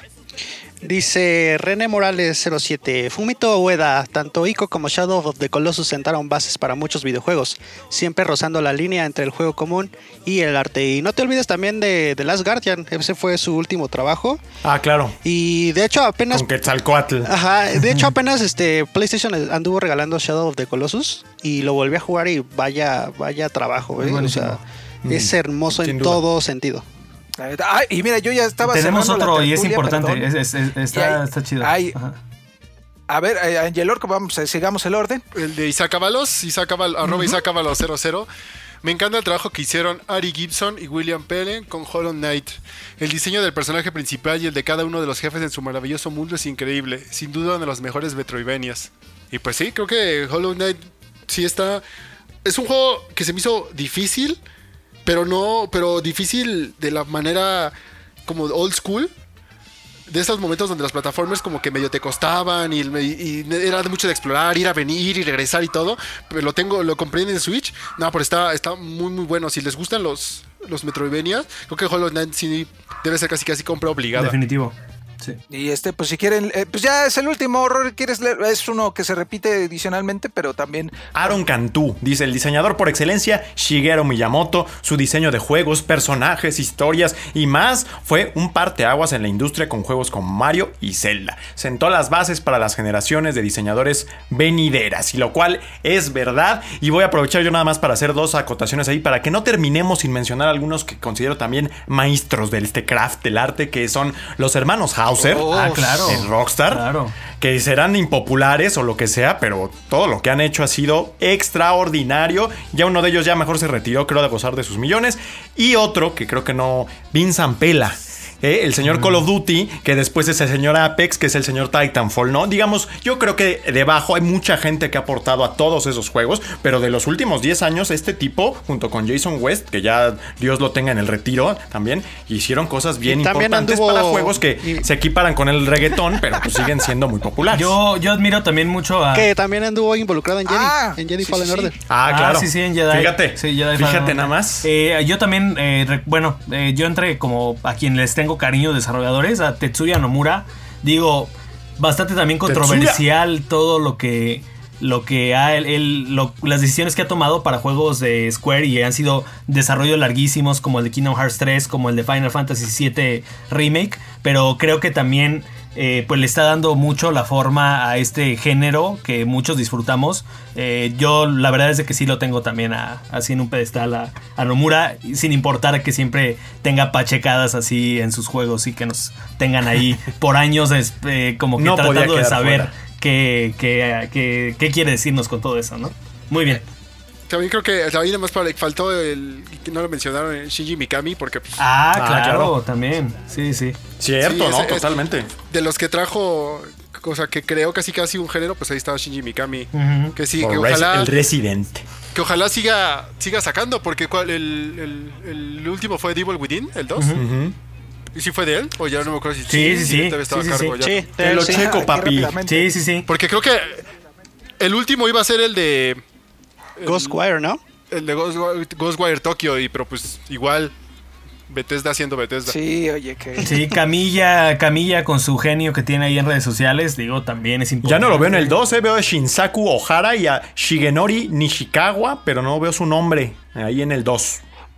También cómo Pero, se pues, llama este Don Coches de Gran Turismo, este ¿cómo se llama? El director de Gran Turismo. Bueno, el, el director de la serie Gran Turismo también tiene un amor por el Yamauchi. Yamauchi también, híjole, o sea, el- Kazunori, Kazunori Yamauchi. Kazunori Yamauchi, o sea, de verdad, el amor que tiene por el por las cosas del, del motor realmente también está así Ajá. impresionante. ¿Sabes cuál? Este, bueno, muy Rod bien. Ferguson, Ed Boon, por ejemplo. Ah, Rod Ferguson, claro. claro. Que- Es que Ed Boon también. ¿Cómo se llama el señor que Sí. se pone su casco? Este, ¿Yoko Taro?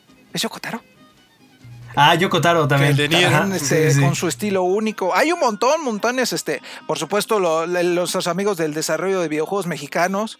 Este, ahí este, que también están haciendo lo suyo para echarle Abriendo brecha. Cory, mi amigo, Claro. ese sí es mi carnal, Cory. Cory Barlow, Es mi valedor, claro. Claro. Sí, sí, sí. Chido. Yo Kotaro o tú Kotaras. Que, que, que, que Cory también estuvo en el cine trabajando, este, creo que trabajó en Mad Max, ¿no? Algo así, o sea, digo, son, son este, ya desarrolladores que han, que han tenido que ver con varias industrias del entretenimiento y creo que eso enriquece ese conocimiento y, y lo que se puede lograr, ¿no? Hasta dónde se pueden llevar los videojuegos. Así es, la neta. Nuevamente, pandilla, pues muchas gracias a todos los que participaron en esta voz del pueblo. Recuerden que eh, normalmente los lunes ponemos ahí la pregunta alrededor de las 7 de la noche para que estén pendientes tanto en Twitter como en Facebook. Entonces, eh, pues vámonos a la parte más fea del podcast, donde pues ya nos despedimos, ¿no?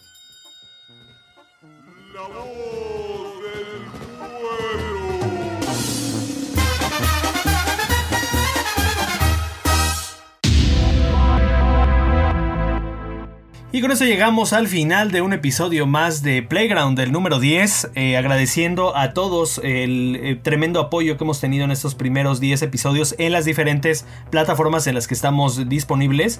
Eh, les recuerdo una vez más que nos dejen sus reseñas en las plataformas en las que es posible hacerlo. Déjenos ahí sus estrellitas.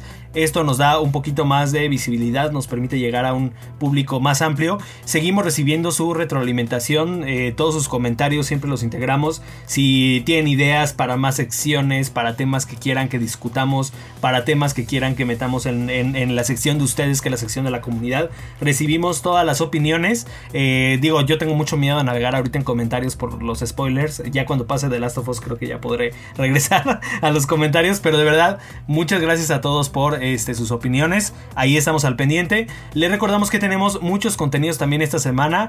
El señor Rodri cada, cada semana se acaba toda su creatividad con el rápido y jugoso para que sea el mejor, el incomparable eh, noticiero de videojuegos.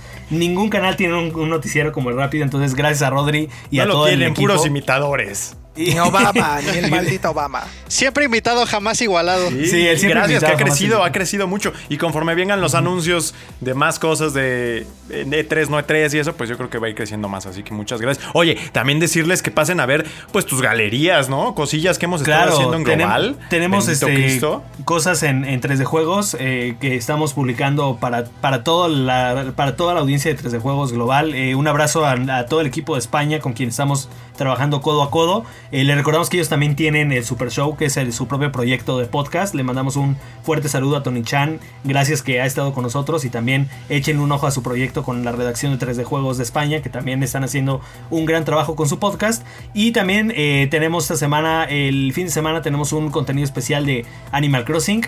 Va a ser un gameplay. No solemos eh, publicar estos, jue- estos videos largos, sabemos que no tienen el mismo impacto que videos un poquito más eh, cortos, que son lo que siempre les ofrecemos. Este, pero bueno, estamos experimentando también ahí a ver qué tal les parecen este tipo de contenidos. Gracias, eh, mi Vico. Gracias a ustedes, pandilla, este, a toda la banda que estuvo con nosotros aquí escuchándonos una vez más. Eh, pendientes también por ahí en, en el Instagram porque eh, me llegó otra caja. Tengo aquí otra caja. Y este, eh, yo espero que ya eh, en el momento que ustedes escuchen este podcast ya esté listo el unboxing. Entonces, al pendiente ahí, el Instagram, eh, échenle montaña, gente. De verdad que estamos publicando cosas chulas. Ahorita me va a aventar un memazo, hijo. Muy, muy divertido. Y además de que siempre van a encontrar contenido informativo, este contenido chistosón, aquí a los hermosos del gaming, que, que somos todos nosotros, por supuesto. Y eh, un montón de cosas, un montón de cosas. Y pues ya lo saben, lávense su mano. Este, no canten victoria, gente. Importante que se los diga, no canten victoria. Síguese cuidando, claro. Síganse cuidando, no se vayan a, a meter al primer bar que encuentren, a rozarse con toda la pandilla, porque, ¿qué crees? Va a ser un desmán. Entonces, cuídense, pandilla, por favor, les mando yo un beso. Gracias, Angelito. No, gracias a ustedes y a toda la gente que nos escucha semana a semana. Ojalá esta hora y cacho les sirva un poco mínimo tan divertida como nosotros grabándolo. Así que pues nos vemos la próxima semana y pues igual ya saben si tienen comentarios, dudas, aquí en las redes el Vico siempre está o si no en las redes de cualquiera de los demás, incluso del como dice el Vico del de la voz del reggaetón, pues también. La voz del, re- del perreo satánico. La voz del perro satánico, gracias también. Gracias, Rodri. Muchas gracias, muchas gracias a ustedes. Nada más con la esperanza de que la caja que le llegó al Vico no vaya a ser una de esas cajas, pues de estas.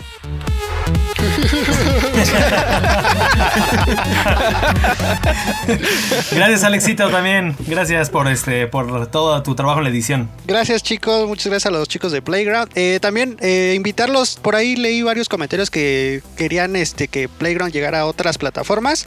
Dejen en los comentarios y ahí vamos a estar checando a ver si es posible llegar. Acuérdense que Muy estam- bien. estamos en Spotify, en, en Apple Podcast, en iBox y en YouTube. Exacto. Así es. Y le agradecemos también a Dani Niña que nos acompañó el día de hoy. Y yo me despido, soy Juanem. Y Al nos vemos. Palibombo. Al- a Paliboy, que también está ahí haciendo que todo esto siga caminando y que hoy no pudo estar con nosotros, pero la próxima semana por aquí nos estará acompañando. Gracias, esto fue el episodio 10 de Playground. Nos escuchamos la próxima semana. Bye bye. Bye. Bye bye. Ah.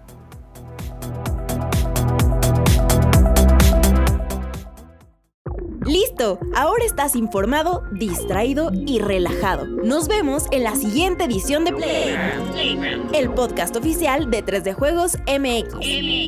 No olvides visitarnos en nuestras redes sociales, así como nuestro canal de YouTube y nuestra página oficial www.3djuegos.com. Hasta la próxima.